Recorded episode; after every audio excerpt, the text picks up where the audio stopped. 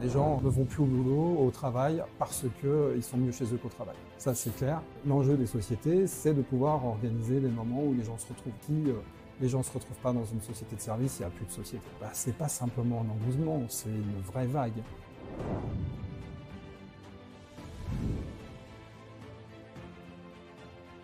Bonjour à tous, aujourd'hui on retrouve Lionel d'Aestiam. Bonjour Lionel. Bonjour. Alors aujourd'hui on va parler un petit peu plus en détail euh, de l'hôtellerie et des nouveaux modes de consommation de l'hôtellerie. Alors peut-être pour commencer, pour revenir à la base, quels sont les critères fondamentaux pour euh, trouver un hôtel à acquérir pour une SCPI Alors bah, le premier critère c'est évidemment l'emplacement et le deuxième critère le plus important c'est l'exploitant. Parce qu'en général on ne va pas choisir un hôtel euh, dans un endroit qui n'a pas d'exploitant. Donc euh, pour nous, les deux critères en fait qui sont aussi importants l'un que l'autre, c'est l'emplacement et l'exploitant. Et alors l'exploitant, c'est-à-dire plutôt sa solvabilité, son historique? Alors euh, oui, sa solvabilité. On aime bien avoir des exploitants qui sont adossés à des grands groupes. Je pense à BNB par exemple, dont la maison mère est Goldman Sachs. Et on aime bien aussi avoir des, des historiques longs de marques. On a en France des marques de premier rang sur l'exploitation hôtelière. On, les a tous en tête, j'imagine. Excellent. Et alors du coup, peut-être pour euh, nous donner un petit peu euh, plus de détails sur le marché de l'hôtellerie, euh, on a pu voir l'émergence de nouveaux modes de consommation, de nouveaux modes d'exploitation également de, de l'hôtellerie. Qu'est-ce que vous percevez? Vous êtes évidemment des experts du sujet. C'est quoi votre lecture du marché? Je vais sans doute enfoncer les portes ouvertes, mais évidemment, dans l'immobilier, dans l'immobilier d'hôtellerie, les choses, les cycles sont longs, hein, c'est des cycles immobiliers. Et en même temps, euh, ce que je veux dire, c'est que évidemment que le Covid a accéléré grandement euh, toute cette phase-là. Donc, ce qu'on remarque, c'est que tous ces hôtels en France atomisés et qui finalement ne répondaient plus vraiment à, la demande des, locataires, des, des estivants, en clair, c'était quoi? C'était, euh, je voulais aller euh, dans un endroit, donc euh, je vais passer mes vacances dans les Pyrénées, je cherche un hôtel dont finalement les critères de qualité ne sont pas vraiment connus. On s'adresse finalement aujourd'hui plutôt à des chaînes, à des gens qui ont déjà des standards. Donc on s'aperçoit que d'un marché totalement atomisé, on, est revenu, on est arrivé sur un marché qui est maintenant Consolidé, très brandé, donc mmh tout à fait euh, qui, ce qui fonctionne sur la marque.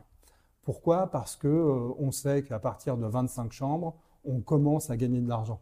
Et donc, euh, ce qui se passe, c'est que là où on peut gagner de l'argent dans l'hôtellerie, c'est sur l'échelle, les économies d'échelle, les effets d'échelle. Donc voilà pourquoi on trouve un peu partout en France des, à la fois des, marques, des franchises d'hôtels, et puis, euh, pas seulement en France, maintenant on a des groupes, euh, je pense à Cajol Hoteles qui est qui se situe aussi en Espagne, mais dans d'autres pays. Donc euh, le marché d'atomiser, il revient à concentrer. Excellent, super intéressant. Alors là, peut-être une question qui est une question d'actualité. On le sait, l'actualité impacte l'hôtellerie énormément. Alors on l'a vu malheureusement pendant la période Covid, mais depuis évidemment, il y a eu un regain de, tourisme et de voyage qui s'est produit. En ce moment, euh, on a la Coupe du Monde de rugby euh, en France. Euh, demain, enfin dans quelques mois, nous aurons également les JO. Comment des événements aussi importants impactent l'hôtellerie? Il y, a, une chose aussi qui a bien impacté l'hôtellerie, hein, c'est les nouveaux modes de réservation. Hein. On parle des nouveaux modes de consommation ensemble, mais il y a aussi les nouveaux modes de réservation. Ce qui fait qu'un hôtel avant peu ou pas connu et qui avait finalement une difficulté, une difficulté à exister, maintenant quand il se trouve sur une plateforme, n'importe qui, avec sa carte bleue et son appli, peut le, peut le réserver. Oui, la zone de chalandise un peu qui existerait sur les commerces, maintenant c'est le monde entier. Quoi. Exactement, donc c'est très facile de, de, pouvoir réserver un hôtel.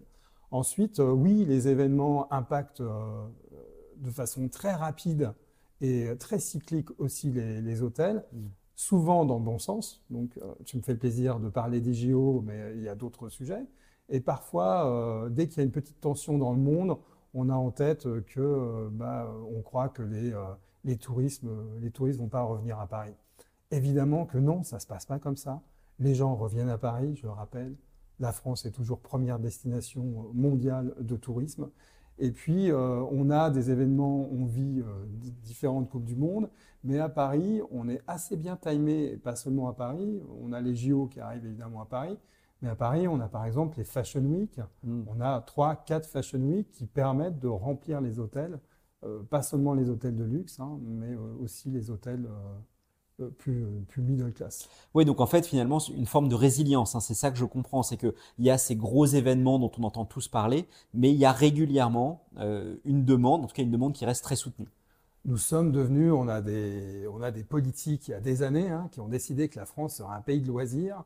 Euh, nous sommes devenus, c'est la tyrannie du loisir, mais nous sommes devenus un pays de loisirs. Euh, approche-toi de Marne-la-Vallée, moi je suis toujours stupéfait euh, de voir ce nœud autoroutier, cette, cette, autoroute qui arrive là, mais aussi ce train. Enfin, quand on arrive en Europe et que les gens, que les Américains, les Australiens euh, viennent en France ou font un tour d'Europe, ils passent par la vallée, par exemple.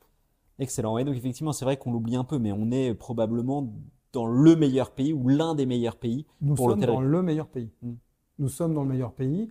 Après, nous, on regarde d'autres pays. Hein. Il y a l'Espagne, qui est un pays aussi euh, extrêmement dynamique. Après, il y a, d'autres pays. L'Italie reste un pays aussi dynamique, mais qui n'a pas encore connu la, même concentration euh, des hôtels. Excellent. Alors donc là, on a parlé peut-être plutôt de la partie euh, tourisme, mais l'hôtellerie finalement, c'est également des déplacements professionnels, des événements professionnels. Euh, est-ce que tu observes de nouvelles tendances sur ce secteur-là? Alors c'est amusant comme question parce que euh, en 2020, 2021, on nous a expliqué qu'on ne ferait plus jamais de déplacement. Moi, je me souviens que on m'avait dit Lionel, les séminaires, les tournées commerciales, c'est fini désormais. Tu vas faire tout ça sur Teams. Ce n'est pas exactement la vérité. Euh, la vérité, c'est qu'on a besoin de se retrouver. Euh, les gens euh, ne sont plus sortis de chez eux parce qu'ils étaient mieux chez eux qu'au boulot. Très clairement, ils étaient mieux chez eux que dans leur univers de travail.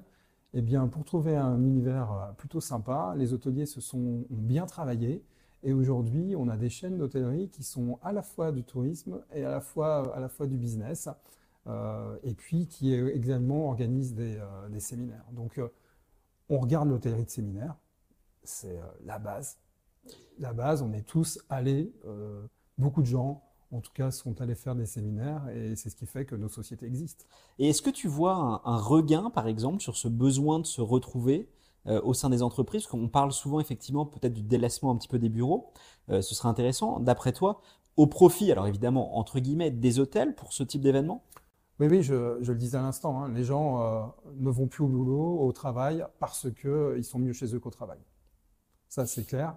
Et l'enjeu des sociétés, en particulier des sociétés de services, hein, puisque quand on parle du télétravail, c'est que les sociétés de services, hein, euh, l'enjeu des sociétés, c'est de pouvoir organiser des moments où les gens se retrouvent. Parce que si les gens ne se retrouvent pas dans une société de service, il n'y a plus de société. Mm.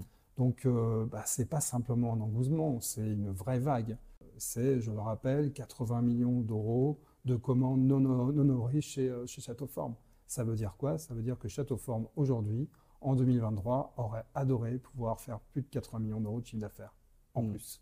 Mais ils n'ont pas encore les lieux. Il manque l'espace, en fait. Il manque l'espace parce qu'il y a les clients. Hmm. Excellent. Et alors peut-être, euh, dernière question, euh, un peu poil à gratter pour toi.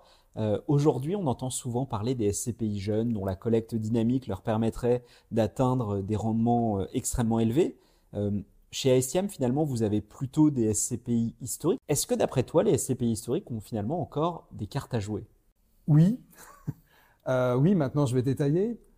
il faut quand même rappeler que la SCPI, elle est en moyenne détenue 22 ans. Savoir, 22 ans, on a les mêmes chiffres. Euh, donc finalement, euh, arriver sur euh, une idée qu'une SCPI jeune, elle, va performer et performer sur la durée, bah, la réponse est non. Très clairement, évidemment qu'une jeune SCPI, elle a différentes façons de, de produire du rendement et du rendement fort. C'est qu'évidemment, lorsqu'elle elle arrive sur le marché, elle va prendre des immeubles qui sont occupés.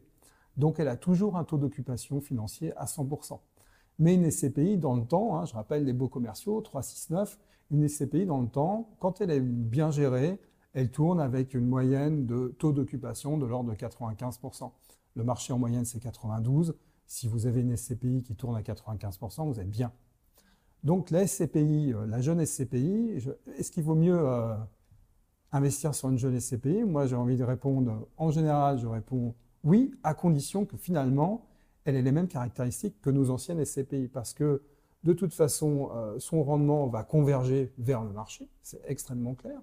euh, parce que le caractère relutif de la collecte, donc euh, l'idée qu'on puisse investir au 1er janvier et de commencer à rémunérer l'investisseur qu'à la fin du, délai de jouissance, ça fait quand même que ça, ça, dope, en tout cas, ça donne un peu plus de, rendement. Donc, la réponse, est, pour moi, c'est un faux débat. Hmm. Parce que la jeune SCPI, c'est une ancienne SCPI qui s'ignore. ok, écoute, excellent. Bah, écoute, merci beaucoup Lionel. Je t'en prie, merci beaucoup. Merci de ton accueil.